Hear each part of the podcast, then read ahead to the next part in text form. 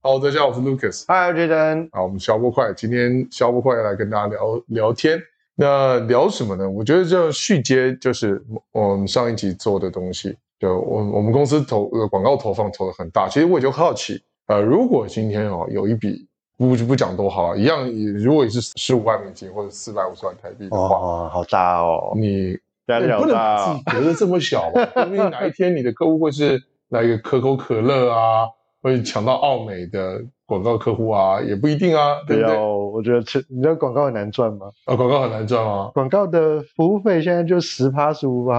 啊，那不然这样好了，我们就讲个比较好算的。那如果是今天投个一百万给你，可以创造一个什么样的效果，或者是你会怎么投？现在广告，尤其在帮人家做广告的人，很难保证成效。对，我记得我在某一集有跟很多的观众有讲过一个很重要的概念，是就是你在开店的时候，对，第一件事情你会先做一件事情，就是先去找店面的地点跟地址嘛，对然后装潢嘛。对那这个在网络上面就跟做网页是一样的。对，好，再来，你装潢装好了以后，你会做的第二件事情就是什么？就是架招牌嘛，招牌，然后 L 型的那个类似那种看板嘛，对，再来就是发传单嘛，然后或者是做派报跟假报嘛，没错，这个就是做宣传传相关的类型。对，这两个东西是完全不一样的概念跟技术。是可是现在很多人他会觉得说，哎，我花了这么多的广告费，可是却没有办法达到没有订单。嗯，很多时候没有订单这件事情并不是广告的问题，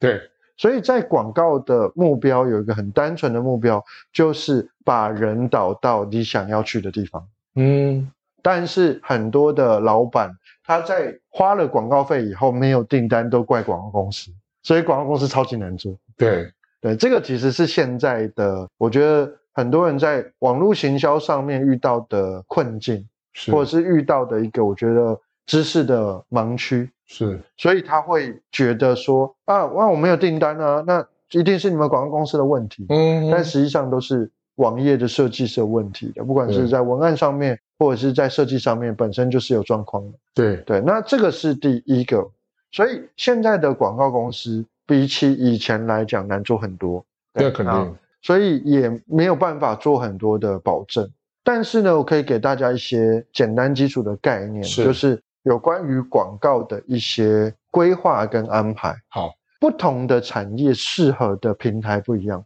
举个例子来讲，如果你的东西比较偏冲动型消费，或者是生活用品，对。我觉得蛮适合在 FB 做投放。要因为我们上一集提到，就是 Facebook 本来就是比较可以 hot sell 的对一个平台，是包含是在整个广告技术而言，FB 算是比较好学的。是当然，如果你想要的是做很深度的研究对，FB 是很难的。哦，是例如吗说，它其实在广告的投手的这个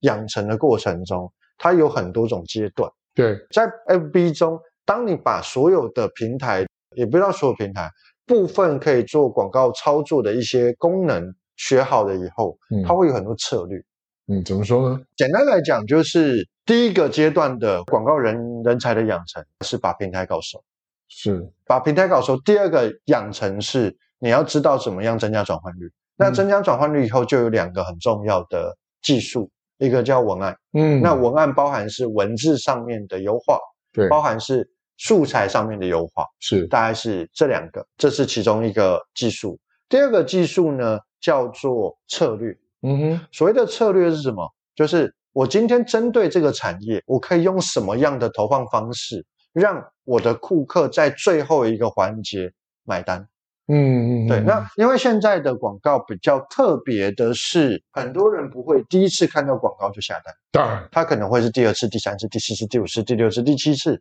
可能在第七次的状况下才会下单。但随着大家对广告的认知越来越高，诈骗越来越多，他们开始下单的时间会越来越是拖到后面。这个这个很重要，这这诈骗太多了。对啊，所以现在的人呢，在确定广告的过程中，他可能会看到不同种投放的广告形式。我可能第一次看到的是图片型广告，第二次看到的是影片型广告，哎，我再衍生问一个问题哦，哎，这样子的广告投放，比如说 Facebook 投放下去，我觉得它的投放产品的金额定价是也很重要。比如说，不管诈骗也好，嗯或者是真的这个产品也好，对，是不是有一个金额？客户冲动行销的时候，他是觉得哪怕这个东西烂了也无所谓，一千五百块以下，一千五百块以下一，千五百块以下他是不会考虑的。对对对，因为我觉得金额好像很重要。比如说今天金额到了超过五千块，对很多人就会踩刹车，对，没错，对吧？可能可能那个金额在三五百、嗯八百台币，就像你刚刚说一千五，可能啊也是大概一东西千来二、一烂了千就五算。左右啦。对对对对啊对对对，一千二、一千五大概都是在冲动型行销消费的过程中，它还会出现。当然是是是，我对也我觉得这个金额好像也也是很重，就定价这个是很重要。比如说可能一些小的东西，嗯啊、我随便讲，可能行动电源三百五百，或者是现在也推广很多那种众筹的募资的平台，对那也卖一些东西，可能东西做好了再卖给你，都会让你觉得，哎，好像几百块到一千多块都觉得还好。对，可是如果再高，就让对大家会有考虑的状态。所以当你的东西鸡蛋是它的价格到一定程度的时候，你就必须要有策略。嗯，当然也跟你的产业有关。对例如说，我今天做的是现在以台湾最大的三个广告项目，对一个是生活居家，嗯，生活居家类占超大的比例，是对，然后再来是食品，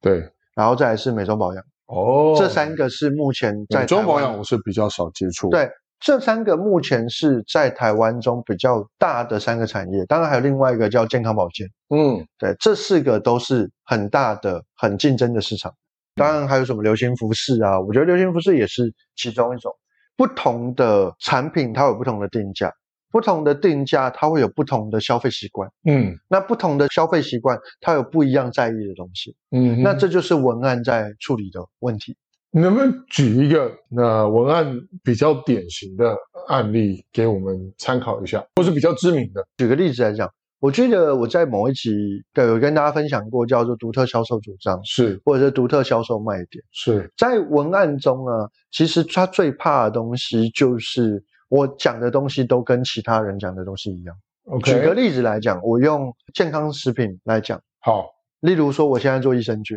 是，我每一个都说我的菌数比其他人 多，或这是现在的卖是改卖法善嘛？消化系统之类的。对，啊，然后每次都说我会改善消化系统，我可以，就孩子吃了，老年人吃的都 OK，这个都不是客户想听的。嗯，因为每一个人都这样对讲，没有人会说自己的产品烂。对，那你要怎么样能够找到跟客户接触的点？那我记得有一家厂商啊，他是比较特别的，他找一个很知名的网红代言，叫七七老大，啊，七七老大对很有名，很有名吗？很有对名，，他是一个中医师背景嘛。对，那他做了这一家的代言，呃有一个很重要的切入点，对，就叫做中西合璧的益生菌。哦，所以这个就是一个所谓的我叫做 USP 独特销售卖点，它就是跟其他的竞争对手有一个拉出一个这完个完全全不落一样。差，那我记得他们做了一件很酷的事情，就是他们在他们的销售影片里面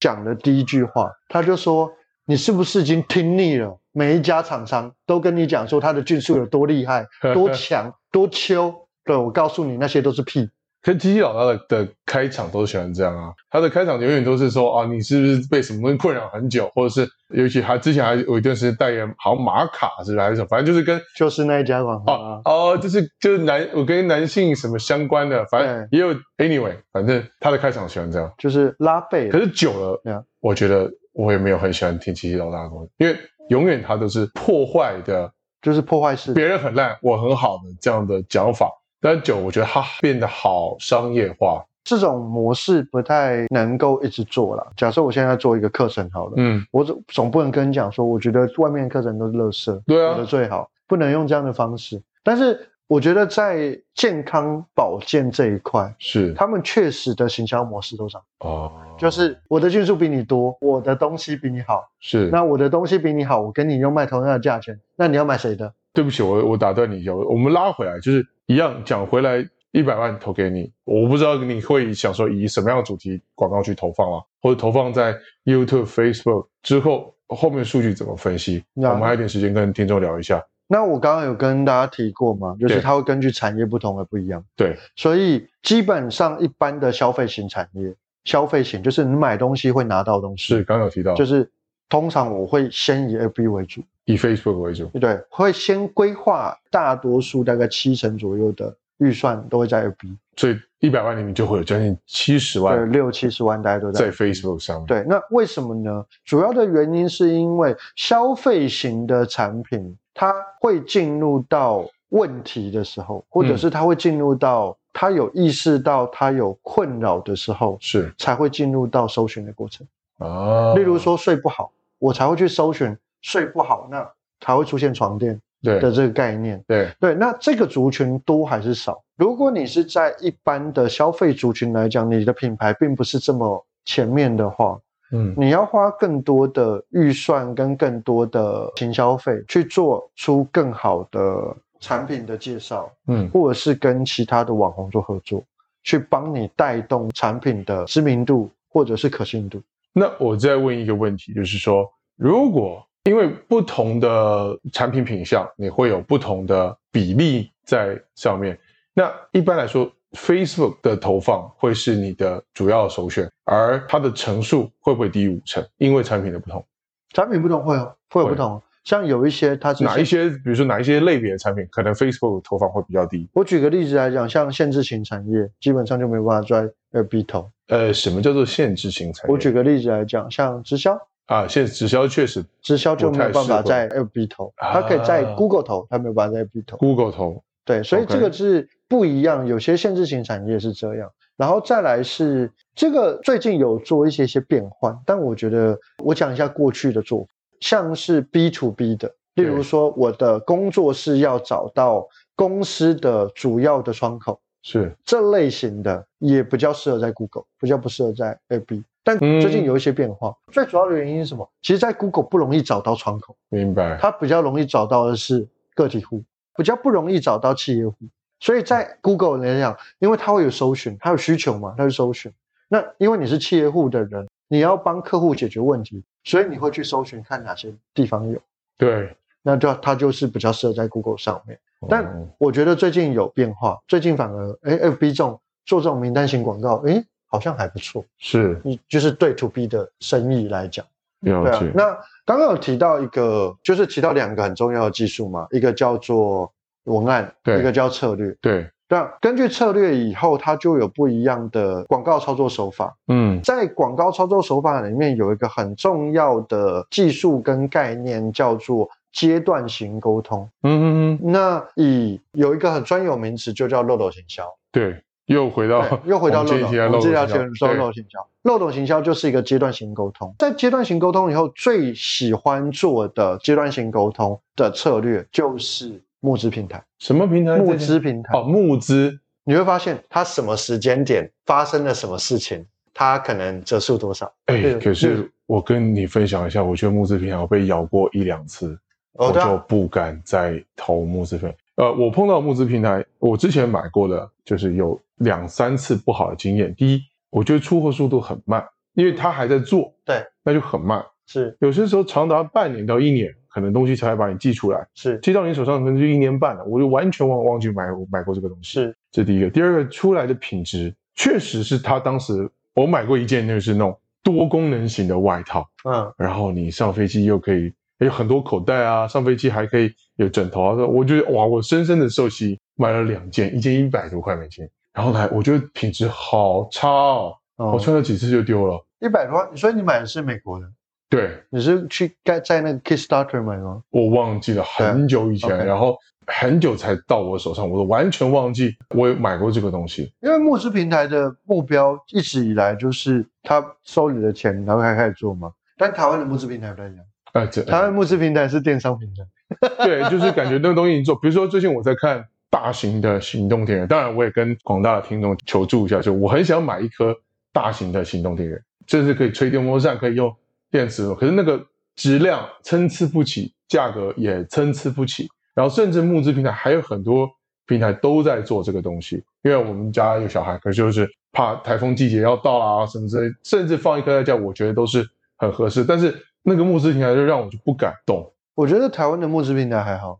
台湾的募资平台但他已是经做好了，他已经做好了，他只要等你等你买而已。啊 OK，好，那募资平台它会有一个很重要的规划期对，这个规划期在应该说在电商，它会有一个什么时间点要做什么事情的一个企划嗯模式。那这个技术叫做策展能力。那嗯什么叫策展能力呢？例如说，我现在在募资平台要上线，我的产品要上线，假设我是七月一号要上线，对，那我是几天前要开始宣传，嗯然后我宣传时候要讲什么，所以我每一天要做什么，要干嘛都很清楚。是代表的事情是什么？那我的广告在这个时间点要可能在宣传期前，我要跑什么广告？嗯然后在宣传期中的第一阶段到募资的第一阶段完成，我要跑什么广告？嗯在募资阶段的第一阶段到第二阶段完成，我要跑什么广告？这其实每一个东西都有规划好，你就会发现到至少它会有三层沟通，对，它有三个时间来沟通。这个其实就是募资平台他们很厉害的地方，他们就会这样子不停的在做素材，不停的更换广告的内容，对，然后你的客户就会看到的东西就会有新的反应。也许你之前看到他的广告没有做出行为，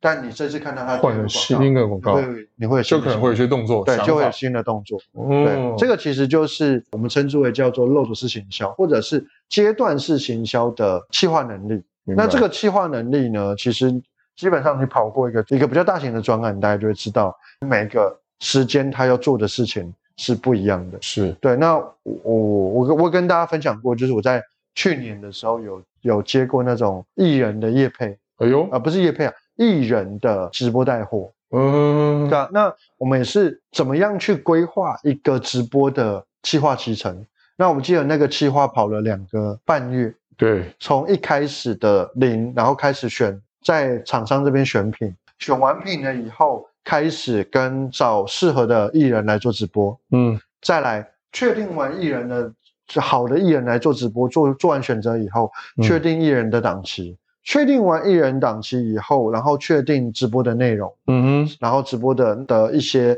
产品，然后包嗯含它的试用期间，最后呢，实际上直播写完脚本，实际直播，直对，播完以后怎么用广告收单，这个我们是有一套很专业的 SOP 的，哎呦，就是什么时间该做什么事情，然后要做些什么，细嗯节是哪些东西，工作内容有哪些，它其实是很专业的一套的集成，了这一解套的集成最快大概一个半月。最、嗯最晚可能两个半月到三个月会结束。所以这个其实就是我们什么时间点要干嘛，嗯我什么时间点要做什么事情，我什么时间点那个广告要怎么样配合，这样子一个整套的方式就叫做策展。过去的传统行销就叫做行销企划，嗯嗯嗯对，嗯，那这个人才很缺。每一次的广告都会让人家有不同的感受跟感觉，嗯那每一次的广告也会让人家有不一样的操作形式跟操作模式。那一直到最后，如果你的广告费如果真的预算真的很高的时候，我就会开始布局其他的，例如说病啊，嗯例如说呃像是雅虎啊，我就嗯可以做其他的广告在其他的平台上面，或者是好 LinkedIn 分啊，散一下，对啊，或者是 YouTube 啊、TikTok 啊，我就可以开始做不同的广告行销。嗯对，那不同的广告行销，我最后要做的整个规模就很像 One Boy，、我我要让大哦家全部都记住我，是一穿就暖，一穿就 暖，超凉感，超凉感。对。还有这样的那呃个乞丐对手诗，那好个郭雪芙那个手诗，所以，我们从这个预算方面下去做一个切割，然后这一集大概重点分成几个吧。第一个，如果一笔预算投下去，你会因为产品的内容而去做不同的社群平台的投 social media 的投放。那有一些可能 Facebook 重一点，有些可能不适合投 Facebook。今天大概都有做一些简单的说明。是那没关系，我们下一次还要再做一集，就是聊到有关于从平台进来之后数据，我们怎么样去做一个重点的管控，管 OK 啊控，没问题啊。好，嗯那今天时间差不多，那跟大家聊到这里，请大家持续关注，